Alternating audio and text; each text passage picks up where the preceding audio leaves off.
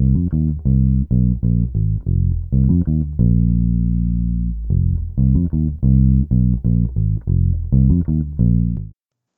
guys, it's Raine here, graduate student at the Federal University of Acre, FACI, and this is our podcast of our conversation subject. How you doing? I hope everything's okay.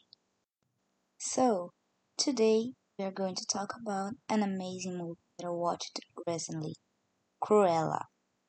I think you've all heard or watched the villain of 101 Dalmatians, right? This movie is based on the character Cruella de Vil from Dodie Smith's 1956 novel, but highlighting Cruella's life about how she became such a great villain, um, and that kind of thing. The film revolves around Stella Miller, an aspiring fashion designers, as she explores the path that will lead her to become a notorious up-and-coming fashion designer known as Cruella de. The film is directed by Craig Gillespie, produced by Andrew Gunn, Mark Platt, and Kristin Burr, and starring Emma Stone, Emma Thompson, Joel Fry, Paul Walter Hauser, Emily Beecham, Kirby Howell Baptiste, Mark Strong, and John McCrea. Emma Stone, who stars in the film, is also the executive producer of the film along with Glenn Close, who also brought Cruella to life in the live-action 101 Dalmatians from 1996 and 102 Dalmatians from 2000. The soundtrack of this movie is fantastic, full of amazing songs. The music supervisor, Susan Jacobs, knew very well which songs to put in each scene. It's amazing. So I decided to talk about some of them here today. Hope you like it. The first song I like to talk about is 5 to 1 by the American rock band The Doors from their 1968 album Waiting for the Sun. The song was created in the studio, written by John Densmore, Robbie Krieger, Ray Manzarek, and Jim Morrison, and performed by The Doors. Curious fact about this song Jim Morrison sounds wasted, and he was. He was really drunk when he recorded the song. Here's a little bit of the music. One more. Five to one,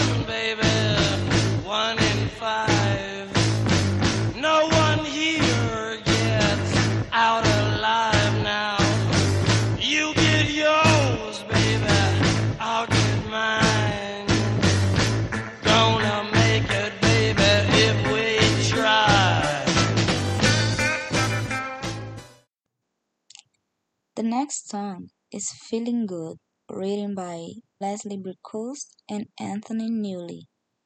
The original version was first sung in 1964 by Cy Grant in the UK and by Gilbert Price on Broadway in the USA in 1965.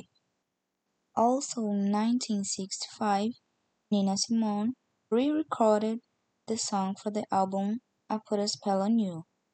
This version is the best known, but several other artists have also re-recorded, among them the English band Muse, the British singer Ronan Parke, the American Eels, and the singers Michael Bublé and George Michael. In the movie is performed by Nina Simone. In this part of the movie, Stella, Cruella, arrives for the first day in her dream job, being able to create her looks and work with the great stylist, the Baroness. You can definitely tell she is really feeling good. Check it out. blossom on the tree. You know how I feel. It's a new day, it's a new life for me, and I'm feeling good.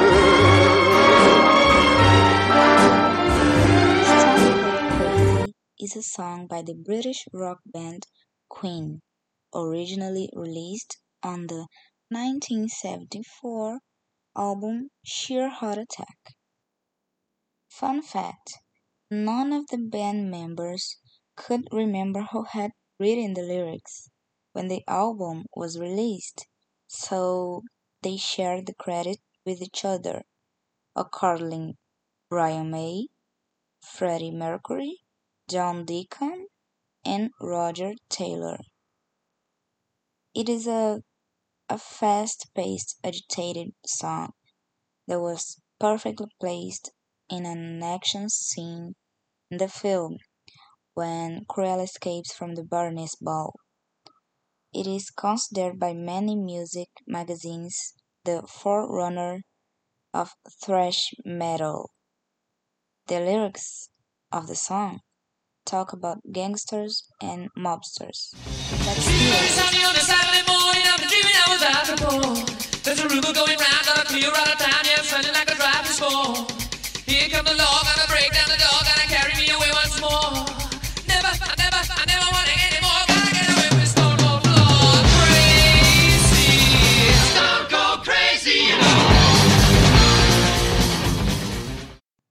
The next song is one that I love, One Way or Another by Blondie, written by Nigel Douglas and Deborah Harry. It's one of the best soundtracks in this movie. This song was composed inspired by the experience of the vocalist Deborah Harry with a stalker, her ex boyfriend. It talks about um, the person chasing the other person everywhere, seeing who the other person is dating, that no matter where, he find her anyway. I know, it's scary, but the song is fun. It enters the scene where Cruella is starting to get revenge on the Baroness. She starts to appear at all her events, drawing attention. She is always there to steal the show. Seriously, it's literally one way or another. I'm gonna win you. I'm gonna get you. It to one way or another. I'm gonna win you. I'm gonna get you, get you, get you, get you one way or another. I'm gonna see you. I wanna meet you, meet you, meet you, meet you one day. Maybe next week. I'm gonna meet you. I'm gonna meet you. I'll meet you. Now, another song I love, Should I Stay or Should I Go? Written by vocalist Mick Jones and Joe Strummer of The Clash. Mick Jones left the band because of several disagreements with the other members of the band, so a lot of people think the lyrics talk about this conflict of leaving or staying in the band. Should I stay or should I go? But Mick denies that. He says they were just trying to write a classic, a good rock song. And they did it. The song entered Rolling Stone magazine's list of the 500 best songs of all time. And I agree. What about you? What do you think?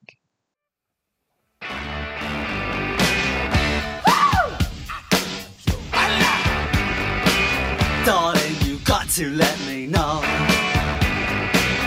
Should I stay or should I go? If you say that you are mine, I'll be here till the end of time. So you got to let me know. Should I stay or should I go? The next track is I Wanna Be Your Dog by the American band The Stooges, written by Scott Asheton, Ronald Asheton, David Alexander, and James Osterberg, performed by John McCrea, actor who plays Artie in the film. He opens Cruella Parade with this song, once again stealing the Baroness spotlight.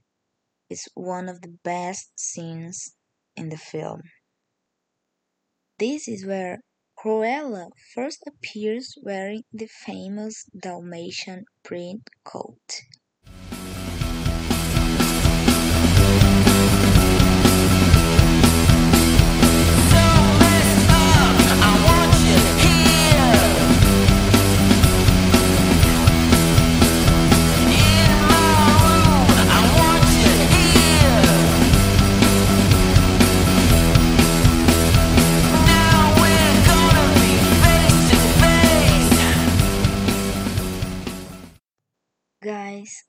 Thing is for sure a perfect soundtrack has to have the Beatles. So, the next song is the legendary Come Together, written by the greatest songwriting duo, John Lennon and Paul McCartney. Um, in this song, there is a little controversy uh, because it emerged when the pre candidate for the California government, Timothy Leary, asked John Lennon to write a song for his campaign. And Come Together, Join the Party was the slogan of the, his campaign and was a reference to the culture of the drugs um, that Leary supported. So th- that slogan gave the idea uh, to John to write the song. Um, this song is performed by Ike and Tina Turner and enters the, the scene at the end of the film where Cruella and her friends come together in a grandiose plan. And I have to admit, this is my jam.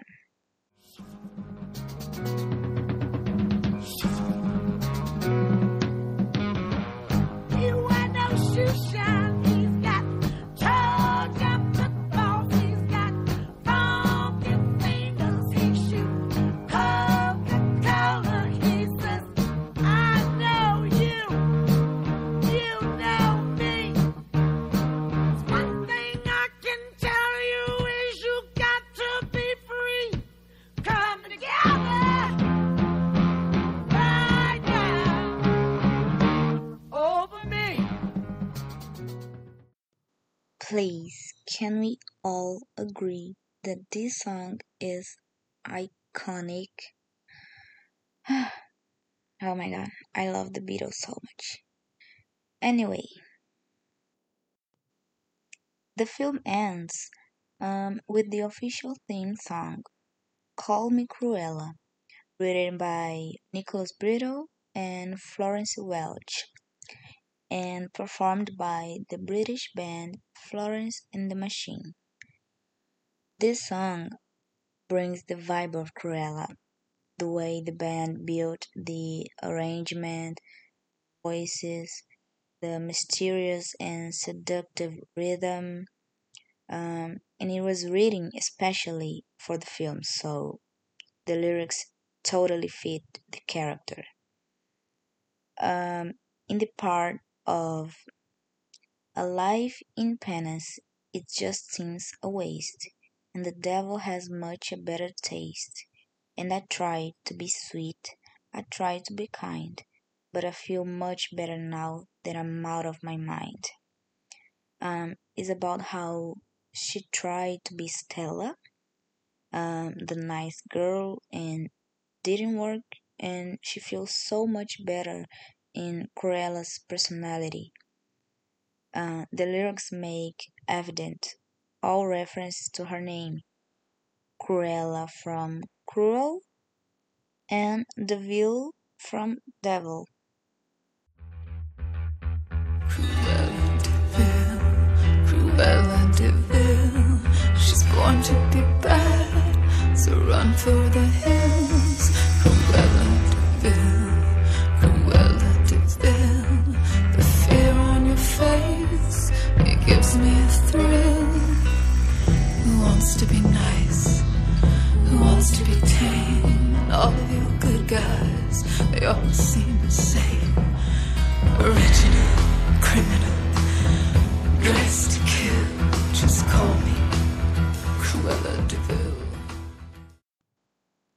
This movie is amazing. Emma Stone is absolutely amazing on the role. She did an incredible Cruella. I loved it so much. And I hope you guys enjoyed it. Um, I love to talk about this amazing soundtrack. And alright, see you. Bye bye.